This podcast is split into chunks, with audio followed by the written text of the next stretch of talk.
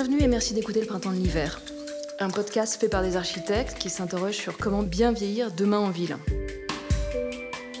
Aujourd'hui, c'est Aurélie et Guillaume qui reçoivent Stéphane Sauvé et Didier Méric, président de Rainbold, une initiative donc qui tente de promouvoir un habitat senior à destination des personnes LGBT en s'associant à une association hétéro-friendly, les Audacieux.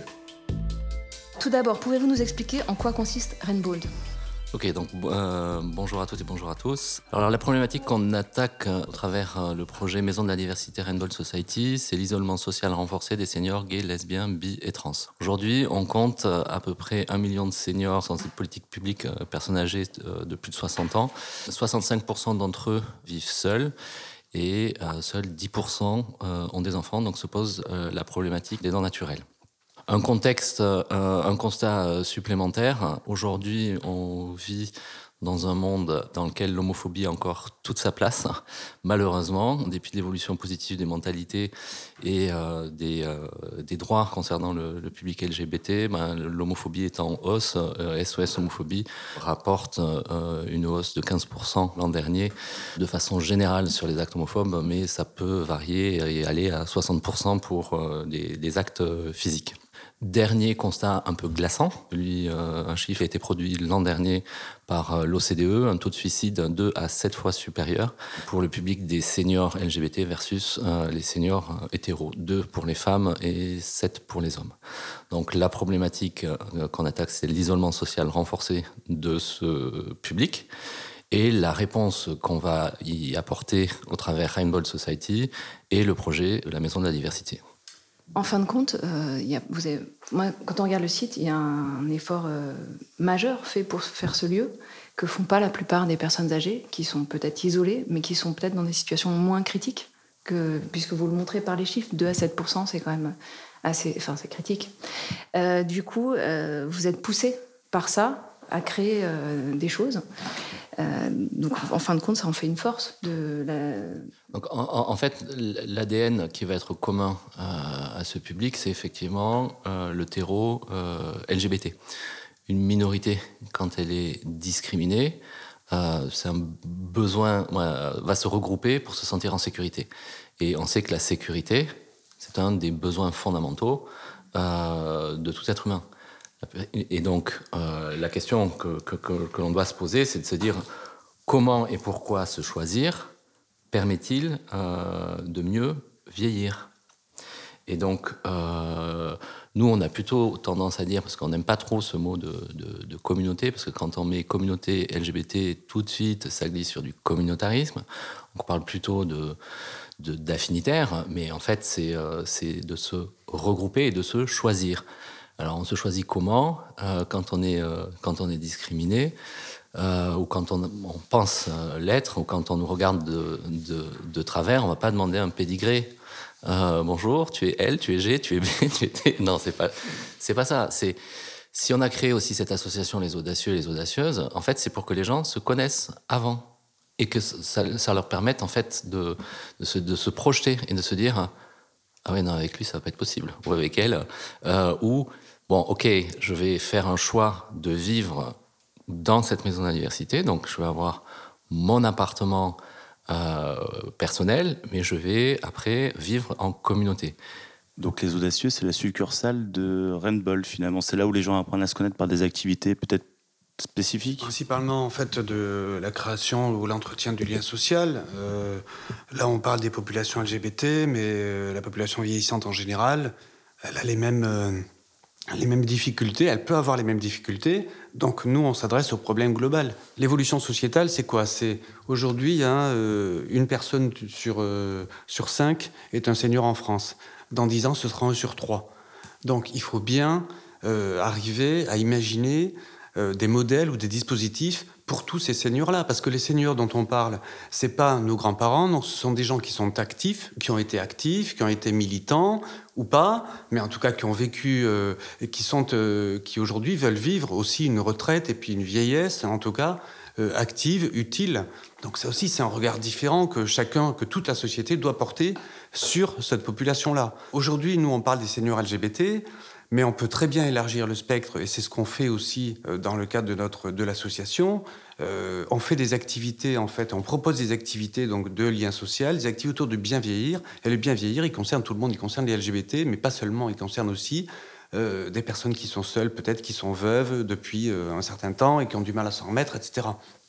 Donc nous, ce qu'on pratique, c'est quoi au sein de l'association? Donc activités culturelles festives, ok, rencontres, réunions, échanges. Ça, c'est un premier point. Deuxième point, autour du bien vieillir. Là, donc, avec des ateliers euh, autour de l'alimentation, le sport, euh, et puis également des activités plus spécifiques à cette population-là. Oui, des, ateliers plus spécifiques, pardon, à cette population-là. C'est-à-dire que c'est une population qui est. Un... Stéphane parlait de grand isolement social. Donc, euh, on parle d'estime de, soi, de confiance en soi, qui sont des notions qui sont très faiblement appréciées chez ces populations-là, et donc qui ont parfois besoin d'un accompagnement. C'est ce qu'on fait dans le cadre de ces ateliers. Et puis un troisième aspect, et vous parliez tout à l'heure que l'association était une succursale de Rainbold. Oui, dans ce cadre-là, on fait participer euh, les seniors, mais c'est le principe de tout, tout euh, projet d'habitat inclusif. C'est-à-dire que l'habitat inclusif, il est produit ou coproduit ou co-créé par les habitants, par les résidents, etc.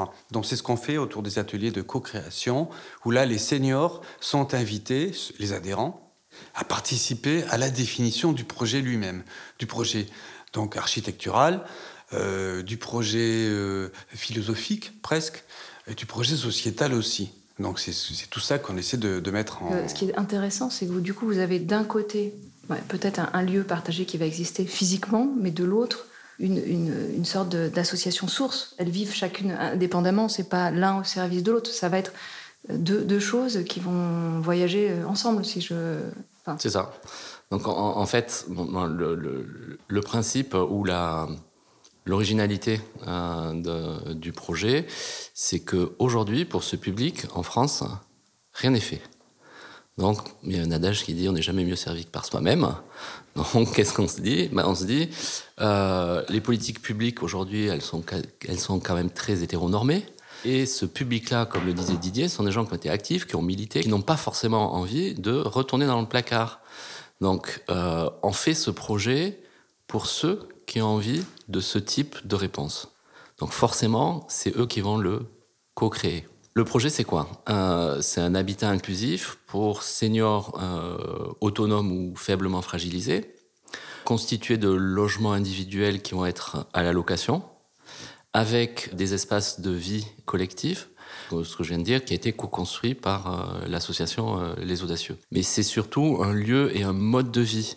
Donc ce que disait Didier, c'est pour répondre à l'isolement social lié à la vieillesse en général, mais qui est basé sur un projet d'entraide et de solidarité entre les voisins autour du bien vieillir. Donc là, on est véritablement dans un des critères des cahiers des charges de euh, l'habitat inclusif et qui va comprendre également des besoins spécifiques de la population LGBT vieillissante. Ce que disait euh, Didier précédemment, que je complète par vieillir avec le VIH, vieillir avec l'hormonothérapie.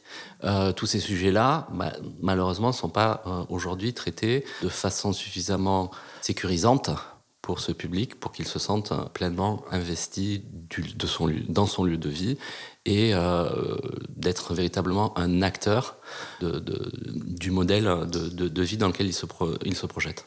Du coup, vous avez un cahier des charges qui est déjà rédigé, avec des espaces qui sont déjà décrits? Oui, tout à fait. Alors en fait, euh, ce que disait Didier, c'est qu'on a des ateliers de co-création donc depuis deux ans. Euh, chaque premier samedi de tous les mois, le collectif parisien se réunit et on traite un sujet. Donc le sujet, ça va être comment on fait pour se, choisir. On s'engage à vivre dans du collectif, donc on, met on a un temps pour tous, pour le collectif, mais comment est-ce qu'on arrive à maintenir un certain équilibre entre sa vie privée et sa vie dans un collectif et dans une, dans une communauté? Il y a des espaces et il y a des gens qui vont s'engager à, faire pour le collectif, mais il y a des gens qui, s'ils ne le font pas, bon voilà, euh, c'est euh, qu'est-ce qui va se passer quand la dépendance va arriver? Est-ce qu'on peut mourir dans la maison? Et quels sont les types de réponses que vous apportez à ça à la suite de ces ateliers aujourd'hui? Et d'ailleurs, euh, précision, c'est quelle taille d'habitat collectif? Parce que est-ce que c'est 10 unités, 20 unités, 30 unités? Parce que c'est pas la même chose de vivre, enfin de vieillir entre guillemets à 5, à 10, à 15, à 20 Tout est écrit. L'idée, euh, c'est en fait, on a regardé un petit peu ce qui se faisait dans l'Europe du Nord, qui est plus avancée que nous, et qui a réfléchi à toutes ces questions-là. Et nous, on, a fait sur chaque thématique, on allait chercher bah, ce qui se faisait en Allemagne, euh, en Belgique, etc. On le proposait aux audacieux pour leur marcher, mâcher un petit peu le, terrain. Et puis après, charge à eux de dire bah, ça on fait, ça on fait pas. Et puis nous, il y a ces spécificités, donc ça on n'en veut pas. Et puis notre culture est plus comme ça, donc ça ne nous appartient pas. Donc sur chaque thème, ils ont, euh, ils ont rédigé euh, le cahier des charges qui est relativement euh, complet. Par rapport à la, dimension architecturale du projet ou de capacité d'accueil, ce qui est exprimé aujourd'hui, ce qui a été exprimé tout au départ, c'était une vingtaine de logements une vingtaine de logements intergénérationnels, donc euh, avec des étudiants si c'est possible, euh, avec une mixité de générations. Quand on fait tourner le modèle économique, parce que ancien directeur d'EHPAD, ça vous rattrape, je ne sais pas, mais en tout cas, c'est une réalité, et euh, surtout en Ile-de-France, où bah, le foncier est quand même le, dimensionnement crucial du modèle économique. Alors, nous, notre modèle économique, on, va être gestionnaire d'exploitation, on va pas se porter acquéreur dans un premier temps, parce que bah, on est né il y a deux ans, euh, donc pas, on s'appelle pas euh, le refuge, on s'appelle pas SOS homophobie, on s'appelle pas, etc., etc. Donc, on n'a pas des millions d'euros sur notre euh, compte bancaire. Donc, l'idée, c'est de trouver des partenaires immobiliers qui vont nous louer et vous en avez déjà identifié ou pas, par exemple? Et on a identifié plusieurs, dont euh, ben, on a même un, premier partenariat aujourd'hui avec la Fondation des Petits Frères des Pauvres, qui s'est engagé euh, à nos côtés parce que ben, ont retrouvé dans notre projet les valeurs qu'ils portent, à savoir euh, ben, le vieillissement et puis la précarité et l'isolement social de, des, des, des, seniors. Et donc pour revenir à la question de la taille, la taille elle est dimensionnée un par le prix du foncier, mais deux par le retour sur investissement attendu par le bailleur ou le propriétaire de l'actif immobilier. En général, euh, c'est du 8% qui est attendu euh, dans, tout le secteur. C'est euh, voilà. Bah, les petits frères des pauvres, ils sont pas fous. Hein. la fondation nous permet de travailler sur des modèles économiques entre 2,5 et 3,5%. Euh, ce qui permet d'avoir un loyer plus raisonnable et qui nous permet de travailler à l'accessibilité économique du plus grand nombre. Quelle est la limite entre le désir et la réalité sur euh, le projet que vous avez, le désir des audacieux, la réalité euh, sans doute économique de Rainbow et des investisseurs que vous rencontrez, avec qui vous échangez?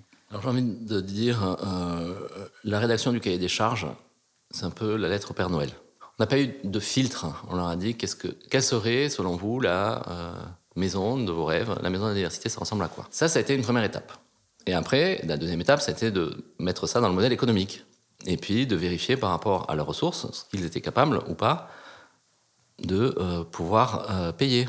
Parce que si on cherche, euh, donc en fait aujourd'hui on, a un modèle économique qui est en, devenir.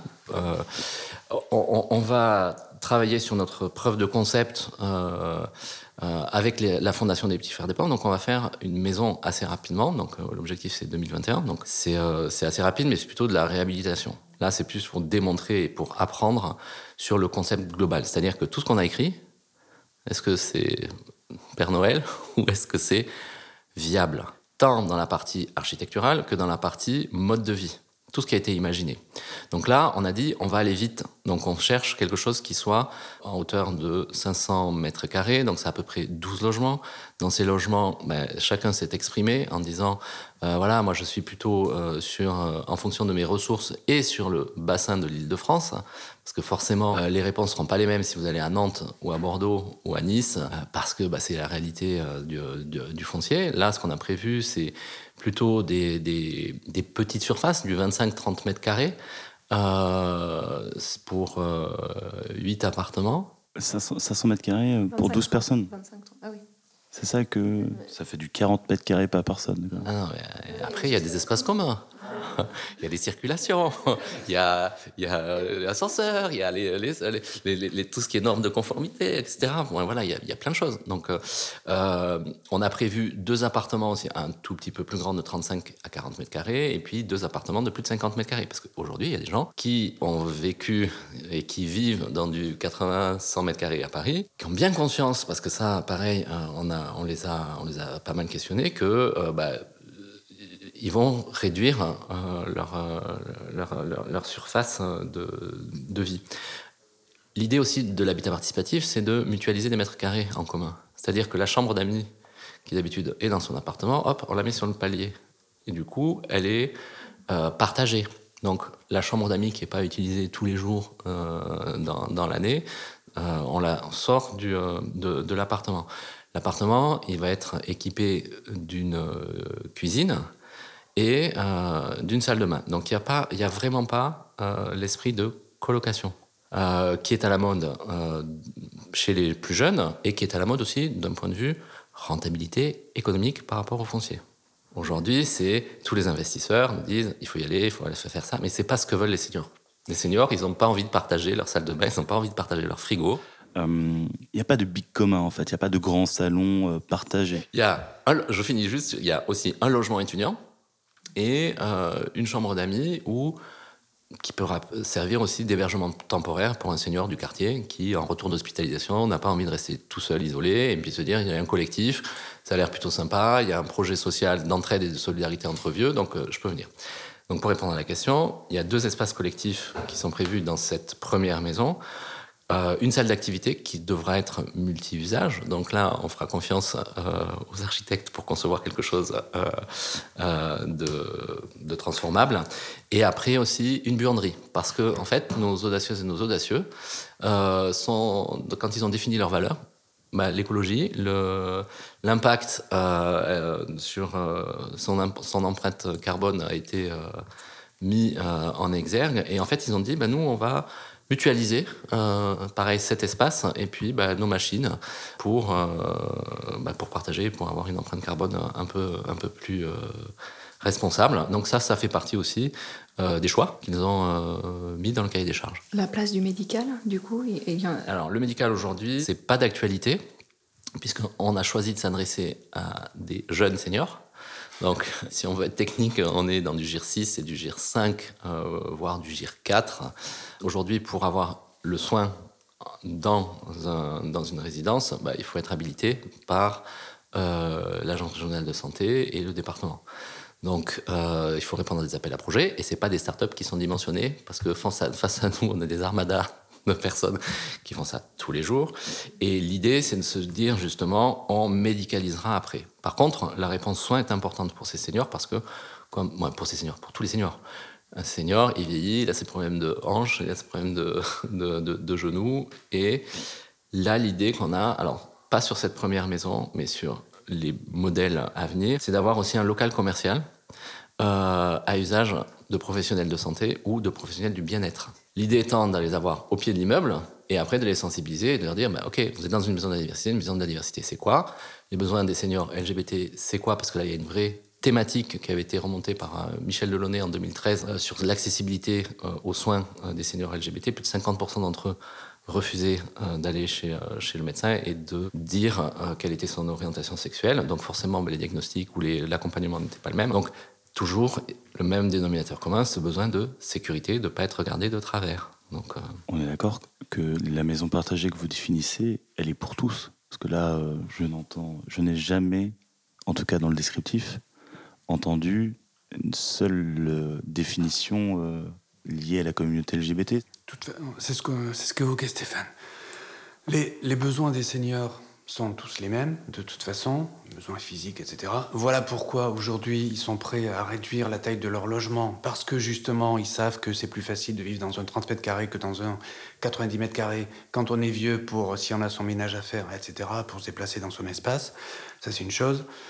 Et puis de toute façon, ce que nous, on veut faire, et ça c'est à travers les espaces collectifs notamment, euh, de proposer donc, dans chaque structure, que ce soit la structure expérimentale initiée avec les petits frères des pauvres, ou alors les structures à venir, c'est d'avoir des espaces collectifs, multi-activités, multi-usages, et qui soient ouverts sur le quartier. Ce qu'on veut faire avec ce principe de maison donc, d'habitat inclusif, c'est en gros, c'est d'irriguer un climat de vie euh, dans un quartier, en fait, en accueillant aussi d'autres seniors, en accueillant des associations, en faisant des en organisant pardon des activités pour les habitants de la maison, pour les résidents, mais aussi pour les habitants du quartier. Enfin voilà ce que, mais tout ça, ça participe à la définition qui est, qui est aussi prônée par justement les seniors et c'est ce qu'on a vu dans les ateliers de co-création. C'est une vie collective mais c'est pas une vie en collectivité, c'est une vie collective, mais avec la valeur du chez-soi qui est extrêmement importante. On est dans de l'habitat, on n'est pas dans du logement seulement. C'est-à-dire que les gens, l'habitat, c'est quoi? C'est habiter un endroit, c'est vivre, prendre possession d'un endroit. Et aujourd'hui, ils sont prêts à vivre et à prendre possession de leur chez-soi, mais pas de le faire tout seul. Ces gens, ces seniors-là, les seniors LGBT, mais les seniors aussi qui sont seuls, qui sont isolés, qui sont euh, euh, tous ces gens dont, dont on a parlé. Est-ce que vous pensez que parce que vos utilisateurs sont plus militants que d'autres sont, enfin, le fait qu'ils soient militants en tout cas, fait qu'ils sont capables d'accepter cette nouvelle forme d'expérimentation en France, parce que on, l'évoquait tout à l'heure, visiblement c'est compliqué d'appliquer ce système-là en France. Alors, on pense que c'est pas, euh, c'est plus facile dans l'esprit des gens parce que l'esprit des gens il évolue aussi, mais ça c'est une, évolution, des évolutions sociétales. Aujourd'hui, dans, le monde de la co-création, du copartage, d'un tas de, de, données ou d'éléments autour de ça, dans une ville aussi justement à repenser avec des mobilités différentes, avec toutes ces choses-là en fait. Donc ça, mais l'usager, globalement, quand on l'interroge, euh, l'homme de la rue, il est favorable à tout ça. Évidemment, il est pour euh, la défense de l'environnement, il est pour euh, des mobilités douces, il est pour tout ça. Après, c'est plus difficile de convaincre la, la, puissance publique, sans doute. Mais ça, ça viendra par, justement, par le fait qu'il y ait un collectif ou qu'il y ait des collectifs, globalement, qui sont prêts à s'engager et à vivre et à partager des choses dans ce cadre-là. Vous, parliez du, rapport au quartier. Enfin quel, type de territoire vous avez choisi pour le moment? Vous voulez donc rester en ville, en Ile-de-France vous... C'est aussi, euh, c'est pas nous qui avons choisi. Pour l'instant, on est en, on est en phase, on va être, en, on se lance en phase de recherche, mais c'est aussi une demande de la part des seniors, les seniors LGBT ou les seniors de nos adhérents, les seniors euh, de ce collectif engagé en fait, qu'ils soient LGBT ou pas d'ailleurs. Euh, Qu'est-ce qu'ils ont besoin? Ils ont besoin d'être à proximité des commerces, euh, des modes de transport, des activités culturelles, mais comme tous les seniors, c'est-à-dire c'est plus une vie en ville demain dans laquelle ils se projettent, mais dans une ville ouverte une ville verte aussi, euh, une ville euh, au, au moyen de transport euh, doux, mobilité douce. Aussi, oui, bien sûr, c'est plus là-dessus. On a aussi dans nos adhérents, et on a interrogé des gens notamment, qui vivent en province, dans des villages, etc., qui ont des maisons avec des terrains, etc. Mais ils savent très bien qu'ils ont une voiture, mais dans quelques années, ils ne pourront plus avoir tout ça. Donc évidemment, toute cette population, la population senior, mais globalement, hein, de toute façon, elle a besoin aussi de se trouver à, à proximité des services euh, de santé et puis... Euh... Il y a des garages chez vous? Enfin il, y a des, enfin, il y a des garages chez vous, il y a des places de parking qui vont être prévues dans votre... Euh... Enfin, si la idéalement... question a été abordée aussi, puisque quand on a mis euh, l'espace, euh, le, le, le, la, la, Green Touch dans, dans, les valeurs, on s'est dit, tiens, et la voiture? Donc forcément à Paris, euh, le style de vie est différent qu'en province. Donc en fait, les Parisiens n'ont pas euh, souhaité imaginer qu'il y avait un parking et une voiture à mettre en commun, en collectif. Par contre, quand on a interrogé le collectif niçois et euh, à Montpellier, forcément, ben, le mode de transport n'étant pas, les, pas les mêmes, eux ont dit il faut forcément une place de parking et euh, un, un. C'est culturel. Et pour compléter un peu ce que disait euh, Didier, bon, il y, a quand même un, déterminant sur les seniors euh, LGBT. La vie d'une personne LGBT, en, en Ile-de-France, c'est 41% de la communauté LGBT vit en Ile-de-France. On s'adresse à ceux qui ont fait leur coming out, qui, ont, qui, qui sont sortis du placard et qui veulent pas y retourner. Ce sont des gens qui ont plutôt eu tendance à vivre un peu plus dans des grandes villes, avec un caractère donc inclusif, ce que disait euh, Didier, et euh, aussi bah, un peu plus plus c'est grand et moins on a d'emmerde entre guillemets, alors qu'en en, milieu rural c'est peut-être beaucoup plus compliqué. Donc aujourd'hui on a fait le choix de s'adresser à ce public urbain. Donc on va, euh, et quand on les a interrogés, d'ailleurs, ils nous ont dit, est-ce que le critère d'avoir un centre LGBT dans la ville est quelque chose qui est important pour vous? Et beaucoup nous ont répondu oui, parce que bah, au moins euh, on sait qu'il y a une offre culturelle, il y a une offre affinitaire ou communautaire qui est proposée. Donc on se dit qu'on est sur un terreau plus favorable à ce qu'on vive bah, bah, sans être euh, regardé comme si on allait garder le zoo euh, et d'être euh, c'est circuler il n'y a rien à voir donc euh, qu'on puisse vivre de façon que la question ne se pose pas tout simplement en fait on en revient à la question de la sécurité en fait au final c'est des personnes qui, qui, ont eu un parcours de vie compliqué mais d'une certaine manière en tout cas dans, dans le fait d'être LGBT et à un moment en fait ils ont juste envie d'être bénard, comme tout le monde, d'être en sécurité. Donc en fait, ils ont envie dans un environnement euh, sécurisant. C'est ouais, la promesse, ouais, en plus, et c'est la promesse que euh, Rainbow Society porte auprès euh, des, audacieux. C'est qu'en fait, une personne LGBT, ce que disait Didier tout à l'heure, bah, il y a quand même, en termes de, déterminants de, santé ou de caractéristiques du, du, senior, un impact fort sur l'estime de soi et la confiance de soi, parce qu'une personne LGBT, bah, depuis euh, qu'elle a conscience de son orientation sexuelle, de son identité de genre, bah, elle, a, elle porte une armure tous les jours pour éviter les coups. Et, la promesse qu'on fait, c'est quand tu viens à la maison de la diversité, ton armure, tu peux la laisser à l'entrée. Tout le monde est OK avec ça ça pose pas de problème. Euh, et en fait, c'est ça dont ils ont besoin. Et c'est ça qu'ils ont. Euh, euh, en fait, pour revenir sur une des questions précédentes, comment on fait pour se choisir? Qu'est-ce qu'ils ont imaginé? Ils ont été loin quand même dans le truc. Ils se sont dit bon, alors on va pas demander le pédigré, mais on a dit si on se connaît déjà des audacieuses et des audacieux, bon, on a déjà un terrain favorable entre, guillemets de, de l'entente. Mais après, ils ont dit Bon, ben, la personne qui postule, bonjour, est-ce qu'il y a une place à la Maison de la Diversité? Bah oui, non. Euh, ok, est-ce que je peux participer à une activité? Est-ce que je peux venir euh, prendre un repas en collectif? Le but du jeu, chaque fois, c'est de s'assurer que les deux parties, donc le collectif qui va accueillir euh, un, postulant et, inversement, se sentent suffisamment en confiance et en sécurité pour pouvoir s'accueillir et s'intégrer. Donc, premier retour. après, c'est on va utiliser les chambres d'amis temporaire, c'est-à-dire que la personne va venir euh, faire une période d'essai de deux mois euh, maximum pour voir si ça colle. Parce qu'une personne qui dit non, mais moi, je kiffe votre projet, etc. On peut avoir aussi des gens qui viennent juste pour se dire ok, là, on va pas me faire chier sur la dimension LGBT, tout le monde est ok avec ça. Mais moi, la vie en communauté, ou l'engagement que j'ai pour le collectif basé sur ce projet social d'entraide et de solidarité sur le bienveillir, c'est pas mon sujet. Mais si c'est pas ton sujet, T'as pas de place ici. Donc on se dit, ils, se sont dit que sur deux mois d'usage, euh, ce serait un champion ou une championne du monde de, de, la, farce et attrape, entre guillemets, pour arriver à, à dissimuler. Bon, voilà. Et, mais ils se sont posé plein de questions. Si une personne rencontre quelqu'un, est-ce que cette personne, elle a forcément le droit de vivre euh, dans la maison? Bah oui, mais si, elle respecte aussi l'engagement collectif. Donc, c'est-à-dire, et ils ont imaginé parce que pour recréer ce temps, euh, parce que si chacun rentre dans sa, piole ou dans son appart, on a perdu le, pari parce que l'impact social que l'on vise, il est de deux de, de, nature. Un, c'est euh, la santé et le bien-être psychique de ces seniors, mais euh, du coup, on sait que le lien social, c'est l'antidote à la perte euh, d'autonomie. Donc ce lien social, il faut le recréer, il faut recréer les occasions et les usages dans la maison. Donc, en fait, ils se sont dit, minimum par semaine, par semaine c'est de déjeuner ou de prendre un repas au moins à deux personnes, puisque deux personnes, c'est suffisant pour pouvoir créer du lien social. Ils sont jusqu'à aller faire une charte qui sera, qui sera après à affiner et à tester. Mais alors, il y a des critères d'entrée, il y a des critères de sortie. Et c'est pour ça que c'est à la location aussi. Parce que si c'était en propriété, on était un peu plus compliqué. C'était un peu plus compliqué. Donc, c'est pour ça que vous, vous êtes garant, en fait, en tant que gestionnaire, du bon fonctionnement et du bien vivre ensemble. Alors, on va être garant sur le. J'ai envie de dire, c'est les audacieux. C'est l'association qui a créé ce cahier des charges, qui met à disposition des outils. Mais après, c'est pas parce qu'on a une charte que la vie euh, va être régie par la charte. Et ça, on a tout à l'heure, on parlait des Baba Yaga en off euh, avant.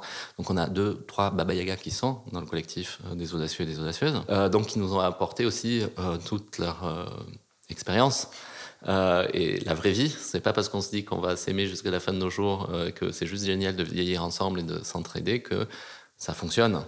Donc, c'est d'abord, l'enjeu, c'est le collectif qui doit prendre ces décisions. Donc, ils ont imaginé aussi un conseil de résidents et des opérations euh, vide-sac. C'est-à-dire que, euh, que le ressenti, s'il y a quelque chose, s'il y a quelqu'un dans les, dans les activités collectives, dans les tâches collectives, parce qu'on on veut limiter dans le modèle économique euh, l'impact du personnel, c'est-à-dire qu'il n'y aura qu'une seule personne salariée. Euh, mais après, encore une fois, le rôle du senior, c'est d'être actif. C'est pas le modèle d'une résidence service senior actuelle où la, personne va consommer des activités. Non, là, bah, tout à l'heure, on a parlé d'une buanderie, mais il y aura un binôme, parce qu'ils se sont dit, j'ai le droit de partir en vacances, j'ai le droit d'être malade, donc il faut quand même que la tâche soit réalisée pour le collectif. Euh, mais il y en a un qui va être responsable de la lessive.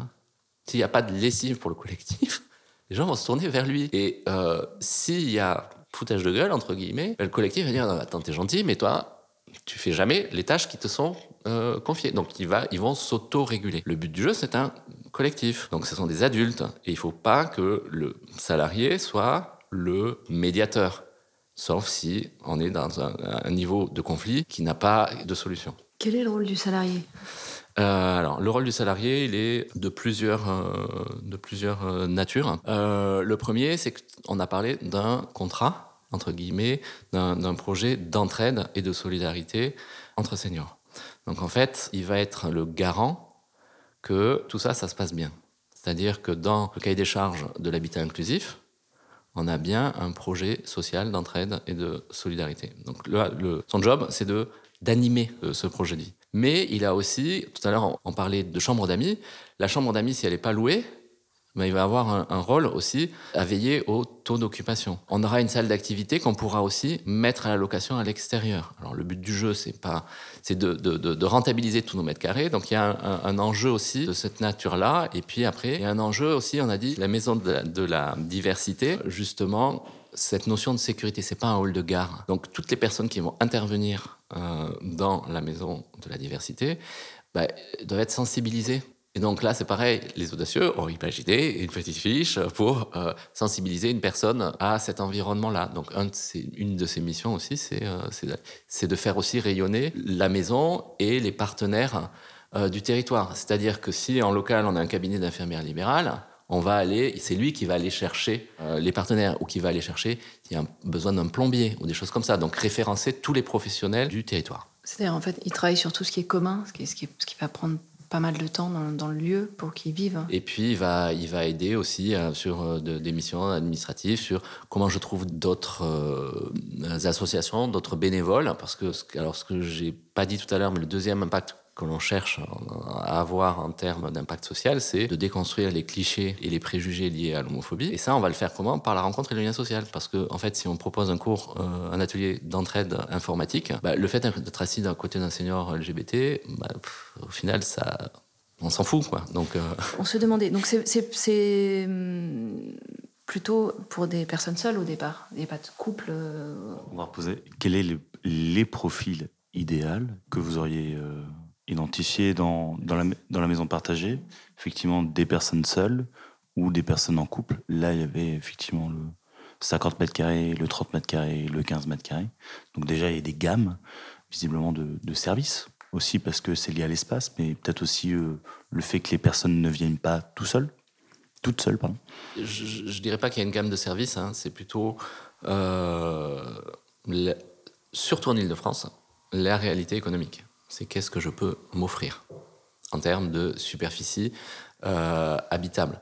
Pour répondre à la question aussi, c'est du non meublé parce que bah, c'est pas des très vieux donc euh, bah, toute leur, leur histoire ils la veulent donc euh, et, ça fait partie moi l'ameublement euh, fait partie de leur de leur vie donc ça ils viennent avec sur la problématique on parle de seniors isolés les gens que l'on a aujourd'hui sont des gens qui sont isolés, mais qui se projettent dans un isolement potentiel futur. Aujourd'hui, ce sont des gens qui sont plutôt acteurs, ils participent, ils sont dans plein de collectifs, ils sont dans plein d'associations, ce qu'on a aujourd'hui. Parce qu'en fait, notre public cible, il est invisible.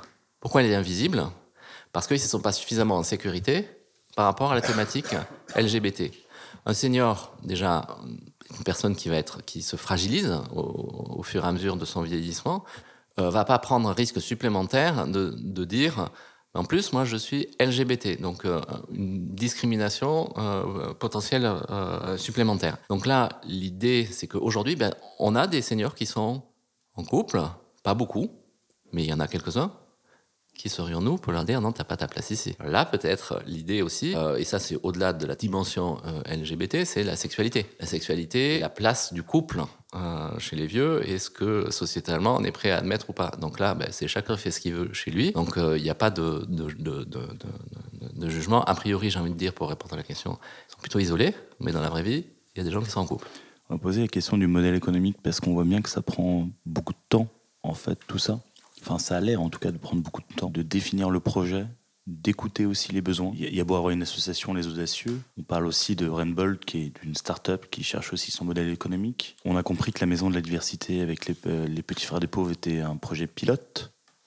Voilà, donc c'est là où vous testez aussi ce que vous avez entrepris avec les audacieux. Mais est-ce que vous avez réfléchi hum, vous-même au modèle que vous souhaiteriez avoir pour multiplier la maison des diversités, en sachant que ce premier projet pilote a quand même pris du temps et peut-être que les autres, enfin, il y aura, euh, pour des questions de viabilité économique, ça sera difficile d'y consacrer autant. Mais est-ce que vous avez réfléchi entre le temps et la rentabilité que ça pourrait apporter sur des projets d'opération comme ça? Alors, euh, la réponse est oui, forcément. on y a réfléchi parce que sinon, on ne serait pas là. Effectivement, la première maison, ça prend du temps. Pourquoi? Parce que c'est convaincre sur le projet et sur l'utilité. Convaincre sur l'utilité du, du, besoin euh, social, ça va. Les gens, une fois qu'ils ont compris, ils se projettent, ils disent Ah, bah oui, c'est vrai, on n'y avait pas pensé. Après, convaincre de le réaliser, c'est une autre paire de manches. Parce que là, euh, concrètement, bah, il y a une problématique, euh, moi je pense, euh, bah, d'homophobie et de risque d'image à chercher des partenaires. Ça a été très compliqué d'avoir un premier financeur principal. On a trouvé plein de gens qui veulent être cofinanceurs, mais s'il n'y a pas un premier qui vient, on ne vient pas. Pourquoi? Bon, on n'a jamais eu la réponse, on l'aura jamais. Mais bon, voilà. Donc, euh, c'est pour ça que c'est une bonne nouvelle que bah, un acteur euh, de la notoriété de la Fondation des Petits Frères euh, s'engage auprès de nous, bah, parce que forcément, bah, là, la bonne nouvelle, 4 millions d'euros pour l'acquisition, comme par hasard, le téléphone il s'est remis à sonner, et puis d'autres gens se disent ah bah tiens, c'est cool, on va pouvoir venir, on va vous aider. Bon. Première maison, donc c'est, j'ai envie de dire, c'est la, preuve de, concept, l'expérimentation, donc avec un modèle économique qui est un petit peu, pas le modèle cible en tout cas. Il faut qu'elle soit autogérée et, et construite pour que si demain Rainbow Society, donc Didier et moi, on arrête, la maison est ouverte et elle continue de fonctionner. Donc il faut qu'on pense pérennité du modèle économique. Le modèle économique, il a deux inducteurs principaux, le foncier, le taux de retour sur investissement de l'immobilier imposé par le, propriétaire de, l'actif. Et puis après, on peut jouer sur la taille et le nombre de résidents. Donc, ce que je disais tout à l'heure, si c'est 8%, ben, il faut à peu près une soixantaine de personnes. Et si on est à 3%, ben, on peut être sur des, choses un peu plus euh, réduites à taille humaine, autour de 30 personnes. Et en fonction du territoire, ben, forcément, on va pouvoir... 30 euh, personnes, mais 12 logements. Je, me suis perdu. Personne, pour moi, c'était 30 euh, logements. La première maison, en fait, on va pas tester, on va tester juste euh, le cahier des charges Est-ce que le projet participatif fonctionne? Est-ce que la vie en collectivité fonctionne? Est-ce qu'on arrive bien à avoir un étudiant euh, dans le système qui donne son temps Est-ce qu'on euh, ne fait pas un ghetto? Parce que ça, c'est la crainte de, tous les, potentiels partenaires. Est-ce que le fait de se recruter comme ils l'ont pensé, ça fonctionne? Est-ce que nous, on est capable d'être un bon gestionnaire d'exploitation? C'est-à-dire être capable de percevoir des loyers, avoir des garanties de loyer, tout ça. Ça, c'est l'expérimentation. Et ça, on veut le faire vite pour pouvoir euh, avoir un exemple et démontrer qu'il y a une liste d'attente, qu'il y a un besoin, etc. etc. Ensuite, le modèle cible dépend donc de ces deux inducteurs et donc la taille idéale que l'on a pour que ça soit autonome financièrement et pérenne, c'est 30 logements. Donc, ce qui veut dire qu'à 12, vous savez que vous êtes un peu... Euh, ben, à 12, forcément, ça va être différent. Et puis, une chose qu'on n'a pas encore non plus validée, en fait, justement, c'est sur la taille et sur la taille du collectif. Parce que quand vous êtes 12, de, façon intuitive, on se dit plus c'est grand, plus c'est compliqué parce qu'il y a du monde à gérer.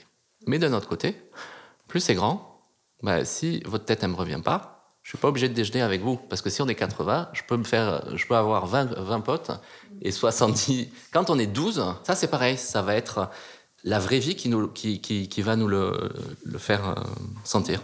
Finalement, là, vous alliez plutôt développer des, des habitats à échelle humaine, c'est-à-dire 10, 15, 20, à cause, ou en partie à cause du, euh, du prix du foncier. Ça vous pousse finalement à aller en territoire plutôt périurbain, en seconde couronne. Et donc, est-ce que demain, quand vous allez développer ce, cette maison partagée, est-ce que ça va être compliqué, vous pensez, de recréer un sentiment d'appartenance par rapport à un territoire dont les gens ne viennent pas?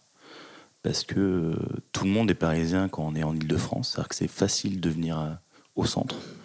Est-ce que vous, pensez que ça va être facile, que ça va pas être un frein ou une difficulté d'aller dans un territoire où les gens n'ont pas d'appartenance? On dirait oui et non. Euh, ça va être difficile, oui, et ça va pas être difficile, parce que les gens à qui on s'adresse, parce que les gens que nous avons interrogés, les seniors que nous avons interrogés, sont des gens qui se projettent et qui nous ont parlé d'avenir, en fait. Ce sont des gens qui ont 60, 65 ans. Ils savent très bien que un jour ou l'autre, il faudra peut-être aller en EHPAD et dans un établissement médicalisé, mais quand ils auront 80, 85 ans, quand ils auront une maladie, une pathologie euh, dégénérative. Mais en attendant, ils ont 10 à 15 ans à vivre. Ils se disent, voilà, moi aujourd'hui, je suis en vieillissement. Donc, il y a des choses que je pourrais plus faire dans 2-3 ans. Je suis un peu isolé parce que j'habite dans une grande maison en province, etc. Eh bien, je suis prêt peut-être à changer mes habitudes, justement. On parle de gens qui, n'ont, dans certains cas, n'ont pas de famille ou qui sont en rupture de banc avec leur famille. Donc, ce qui fait qu'avec le tissu familial, il est très diffus. Donc, ils ont peut-être des amis, en fait. Ils peuvent se dire, ben, tiens, pourquoi pas, moi, à 65 ans, ben, tiens, je décide de changer de vie. J'ai encore 10 ou 15 ans de, de belles années devant moi et je vais en profiter un maximum. Je suis à la retraite. Donc voilà pourquoi ça sera peut-être facile d'aller dans certains territoires. Et là aussi, nous, on a interrogé les gens dans, dans, notre étude de faisabilité et ils nous ont cité spontanément des régions, des villes aussi dans lesquelles ils se projettent. Et on a parlé à tout, des gens de toute la France. Il y a des Parisiens qui nous ont dit, OK, moi, c'est Paris, mais c'est aussi, ça pourrait être l'ouest de la France, ça pourrait être le sud de la France. Et il y a des gens du sud de la France qui nous ont dit, moi, ça pourrait être Paris, comme ça pourrait être ma région dans laquelle je suis aujourd'hui. Voilà pourquoi euh, ce sera peut-être pas facile, mais c'est aussi, euh, ce sont des choix personnels de toute façon. Et ce qui fera euh, la réussite du projet, et même euh, ou de l'expérimentation aussi, euh, c'est la valeur du projet social. C'est d'abord pour ça que les gens vont venir de toute façon. C'est pour le projet d'entraide et de solidarité. C'est vraiment ça, le cœur. Le cœur du sujet, l'ADN de notre du projet, il est là. Et donc ça, nous en tout cas, le collectif qui, qui travaille à nos côtés, ils sont parfaitement ok avec ça. C'est vraiment ça qui les anime. C'est ça le plus important. En fait, euh, par rapport à l'appartenance du territoire, les gens sont prêts à déménager, comme le disait Didier, mais je pense que c'est par rapport au projet social du bien vieillir, mais aussi par rapport à la sécurité de la thématique LGBT. Faut pas le renier. Quand j'étais à Berlin, en fait, j'ai interviewé des habitants pour leur dire quels ont été les critères qui ont fait que vous avez déménagé et où viviez-vous avant? Et en fait, se sont posé des questions. Il y en a un qui habitait à 40 km de Berlin, qui vivait en colocation, la colocation étant plus développée que, chez nous, a dit mais moi quand je serai vieux, personne ne viendra me voir quand si je suis à, à, à 40 km et en plus qui n'est pas accessible en transport en commun ou c'est compliqué. Donc en fait, qu'est-ce qui va décider les gens? Parce qu'en fait aujourd'hui sur le papier, ils sont tous ok pour dire non c'est le projet de nos rêves, on veut y habiter. Maintenant, c'est clair que si on trouve à Montreuil versus Nanterre, y a des gens qui sur le papier se disaient ah ben ok j'y vais parce que je pensais que c'était à Montreuil mais au final Nanterre moi c'est pas un territoire qui me plaît et ça ça va être la réalité. Et puis après la réalité économique. Se dire ah ouais mais en fait euh, cet immeuble il me plaît pas du tout quoi il, y a, il va y avoir ça aussi. Et après c'est quels sont les critères qui me permettent de dire est-ce que le critère de du projet de la maison de la diversité prime sur le territoire? Et ça c'est de l'ordre de l'intime de la décision de, de, de chacune et de chacun qu'il devra, euh, qu'il devra, qu'il devra faire. Le benchmark international, c'est quand même ce qui est assez hallucinant, sont les listes d'attente que les différentes structures ont. À Berlin, par exemple, ils ont 4 ans d'exploitation, ou 5 ans maintenant. Ils ont 400, alors une capacité d'accueil de 30. Ils ont 400 personnes dans liste d'attente. Ils en ouvrent un supplémentaire cette année et un deuxième dans deux ans. Quand on regarde ce qui se fait aux États-Unis, en fait, on a une audacieuse qui a été, euh, qui va régulièrement. Les, différents programmes, c'est 70, 80 logements. Et il y a la dernière qui a été commercialisée en, en Californie, 1900 personnes inscrites. Donc en fait, on voit bien que le concept du projet social et du sentiment de sécurité, a priori, doit primer sur le territoire. Il vous manque plus que de convaincre la politique publique pour vous y insérer, si je comprends bien. Pour clôturer nos échanges, nous aimerions que vous nous résumiez en quelques mots finalement, pour vous, c'est quoi bien vieillir en ville demain? Bien vieillir en ville demain, euh, c'est la société qui doit évoluer. Et le regard que la société en général porte sur les vieux, c'est ça qui doit évoluer. Euh, le fait que justement aujourd'hui, euh, par rapport aux usages nouveaux dont tout le monde profite, même les seniors aujourd'hui. Un senior d'aujourd'hui, euh, c'est pas un senior d'il y a 20 ans et c'est pas un senior de dans 20 ans aussi. Donc il faut tenir compte de tout ça. Puis c'est une société euh, qui accepte forcément euh, les différences, les diversités et qui est sans doute davantage dans le partage que dans le modèle individuel. la voiture individuelle, la maison individuelle, tout ça sont des choses qui sont peut-être dépassées pour faire face justement aux évolutions aussi même environnementales et aux grands défis auquel tout le monde doit, euh, doit travailler. Euh, les seniors aussi. Les seniors, c'est une ressource. Être un senior, c'est une ressource. C'est pas un poids. Ça doit pas rester un poids pour la société. Ça doit aussi être. Euh, et ça, c'est un modèle qui est inventé à imaginer. En fait, même dans la ville de demain. Mais la ville de demain, elle se fera avec ses habitants. C'est eux qu'il faut interroger. Et c'est ce que devraient faire les villes aussi. Et faire participer à une réflexion commune. C'est ce que vous faites à travers ce collectif. Euh, donc c'est vraiment ça qui, euh, c'est les usagers ou les bénéficiaires, qu'est-ce qu'ils veulent, qu'est-ce qu'ils veulent pour euh, pour leur vie aujourd'hui et demain, tout simplement. Moi, pour compléter et pour conclure, moi, en fait, pourquoi on fait ce projet?